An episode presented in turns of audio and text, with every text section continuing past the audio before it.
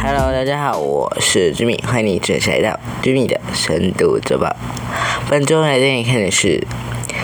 近十趴的儿少安置后回到家中一年内再度受虐，监察院调查报告要求卫福部、高雄市政府检讨改进。好，那首先我们想先让你知道的是呢，根据卫福部提供的数据显示，近三年内结束安置的儿少呢，在返家后一年内都有高达百分之七点七到百分之十的几率会再被通报，有五点四到六点四 percent 的人呢会再度被列入。保护个案，其中甚至还发生过重大儿虐致死的案件，侵害儿少的生存权。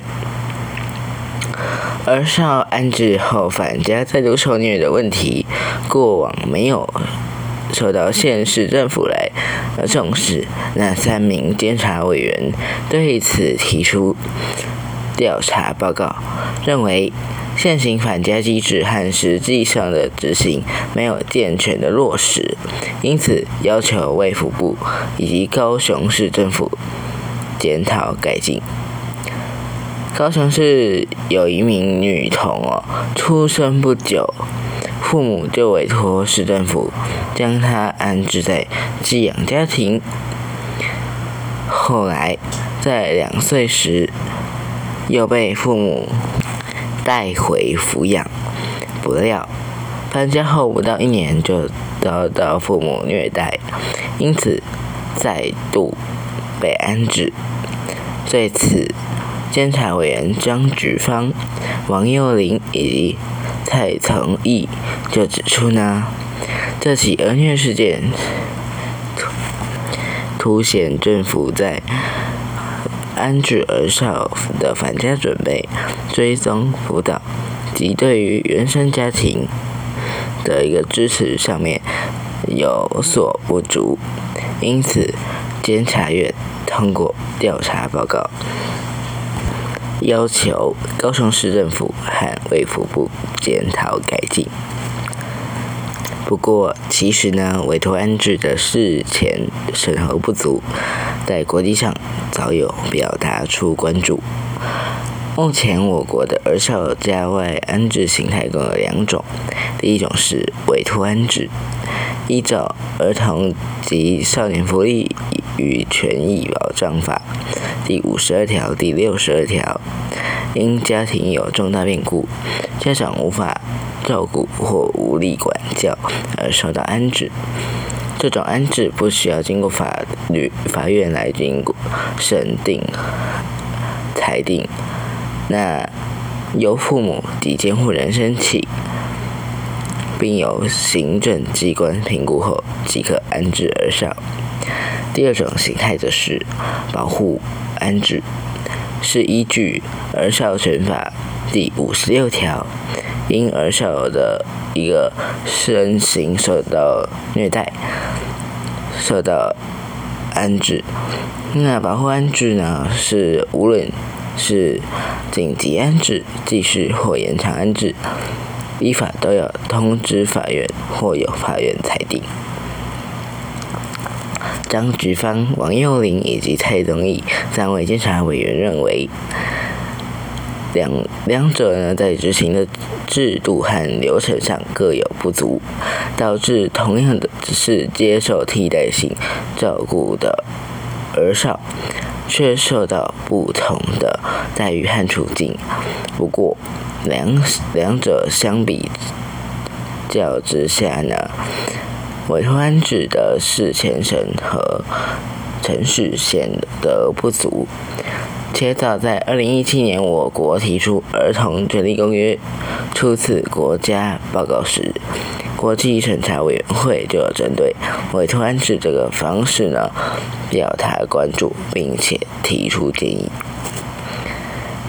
对此，监察委员调查发现，地方社政的机关的一个价位安置而少，到二零二一年底都以安置委托呃委托安置来占多数，有五成的个案呢安置时间超过两年，显示出儿少长期无法返家的现象，其中更有至少三三成是学龄前的小小孩。监察委员认为哦。因为行政机关偏移行事，又缺乏审查制度，导致长期的委托安置，让学让儿少和原生家庭关系薄弱，返家之路遥遥无期。再，我们最后来看卫福部的数据，近十 percent 的儿少返家后一年内会再被通报。监察委员指出，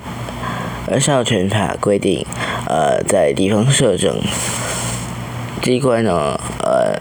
在儿少来结束安置之后返家之后呢，应追踪辅导近至少一年的时间。但卫福部提供的资料显示，近三年结束安置的儿少在返家后一年内都有七点七 percent。到十 percent 的几率会再被通报，里面有五点四 percent 到六点四 percent 的人呢，会再被列为保护个案，其中就像我们刚刚说的，甚至还发生过重大儿虐致死的案件，侵害到儿童的生存权。因此，监察委员则建议，我国应针对返家后再受虐的议题进行系统性的检视，而不是只是检讨个案个案哦。那同时也要评估监测现行的服务的成效。根据东森新闻云 ET Today 报道，蔡崇义接受访问时指出，尽管卫福部的建制了社会安全网络，但是这个议题非常的新兴哦，导致各县市政府都不太落实，各县市都蛮脆弱的。未来政府如果做好儿少保护，即使前期呢会花花费不少的成本，但往后呢？也可以减减少社会要付出的成本，呃，当然就是先嗯先花一点成本，然后减少更多成以后要付出的代价的意思。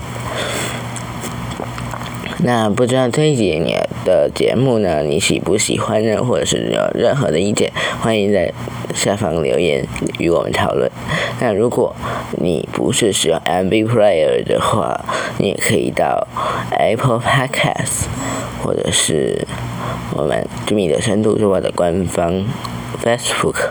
来进行留言讨论，或者是发讯息给我们进行讨论哦。那最后一样的片尾来做感谢，本节目与关键评论网进行合作，那所有的新闻资料都由关键评论网授权提供，未经授权不得转载，